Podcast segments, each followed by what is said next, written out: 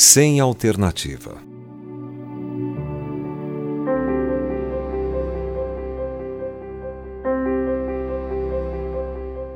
A Bíblia destaca a importância de educar os filhos no temor do Senhor, a fim de que eles não se coloquem em julgo desigual com os incrédulos. Isso é mais do que uma categoria social que ensina a educar os filhos para serem bons frequentadores de igreja. Na verdade, trata-se de ensinar os filhos a necessidade urgente de seguir a Cristo, colocando Deus antes do prestígio, vivendo sob um código espiritual e pelo Evangelho de Jesus. Nada no mundo é mais importante do que firmar laços com o Evangelho. Tudo mais vai passar. Não existe alternativa. Ou os filhos têm uma base espiritual, ou não têm base nenhuma. Ou têm uma luz para guiá-los, ou não terão luz alguma. O mundo, a grande ilusão, vai tentar tomar posse de seus corações. E ele tem um apelo muito atraente e imediato. Pressões seculares exercem forte influência sobre todos, portanto, devemos mostrar o outro lado para nossos filhos inexperientes, apontando-lhes as realidades eternas e espirituais. Precisamos dedicar tempo e espaço para lhes dar as armas de defesa das coisas do Espírito. A mente deles precisa estar resguardada pela palavra de Deus.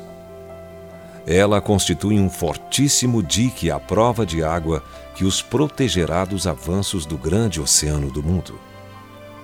O discurso do diabo diz o seguinte: não nos empurre a religião goela abaixo. Essa é uma observação cínica e absolutamente hipócrita, pois a indiferença a Deus nos é empurrada goela abaixo, sem o menor constrangimento. As pessoas zombam abertamente dos cristãos sem nenhuma outra intenção a não ser nos afastar de Deus. Outra máxima satânica diz: não imponha às crianças os seus próprios preconceitos religiosos. Deixe-os livres para acreditarem com uma mente sem preconceitos. Livres?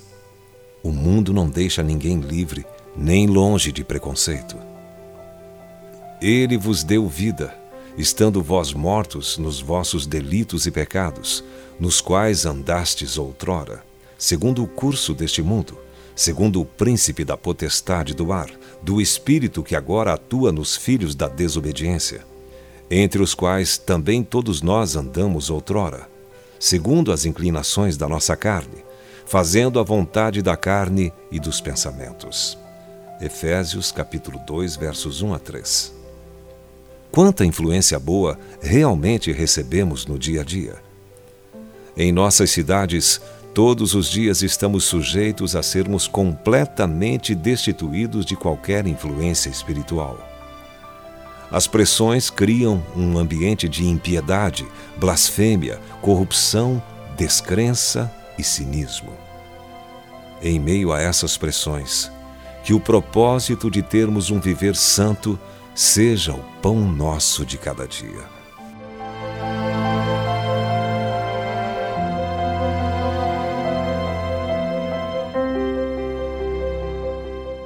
Se você foi abençoado com esta palavra, compartilhe ela com alguém. Esta devocional foi extraída do livro Devocionais de Fogo, do evangelista Reinhard Bonnke, fundador da Cefam, Cristo para Todas as Nações. Para conhecer mais sobre a Cefam e seus inúmeros projetos evangelísticos no Brasil e no mundo, basta acessar cfan.org.br ou baixar o aplicativo Cefam Brasil nas plataformas Google Play e Apple Store.